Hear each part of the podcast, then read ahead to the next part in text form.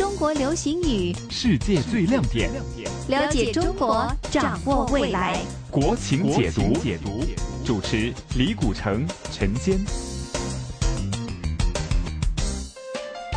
陈坚继续为您请到的是时事评论员李古城博士，欢迎您，李博士。你好，大家好。今天我们讲这个词语呢，叫超生，广东话是秋生。今天我们讲的这个字“超生”，就是说超过政府规定的生育标准而出生的这些孩子，叫做是超生。还有一个词呢，叫做是超生游击队，哈，为什么这么说呢？因为我们在中国大陆有独生子女政策，也就是说呢，一对夫妇只可以生一个子女。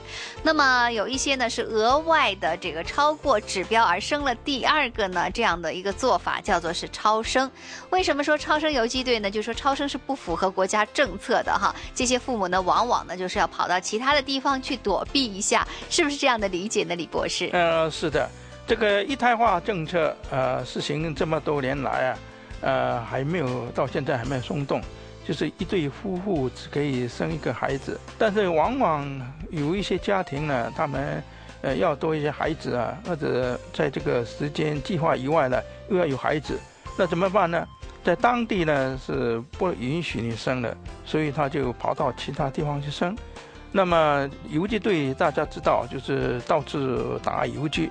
那么现在这个户口限制也比较松，所以他们可能跑到其他城市啊，或者跑到乡下，然后把它生下来。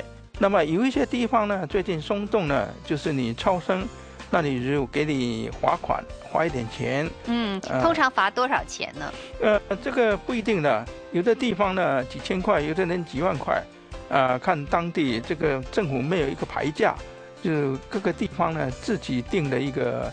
土政策，嗯，啊，实际上中央是不允许你用罚款来代替这个超额生育的。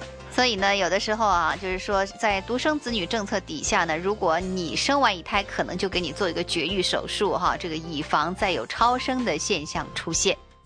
国情解读，解读，逢星期一至五，晨曦的香港，环球华语在线节目中播出。播出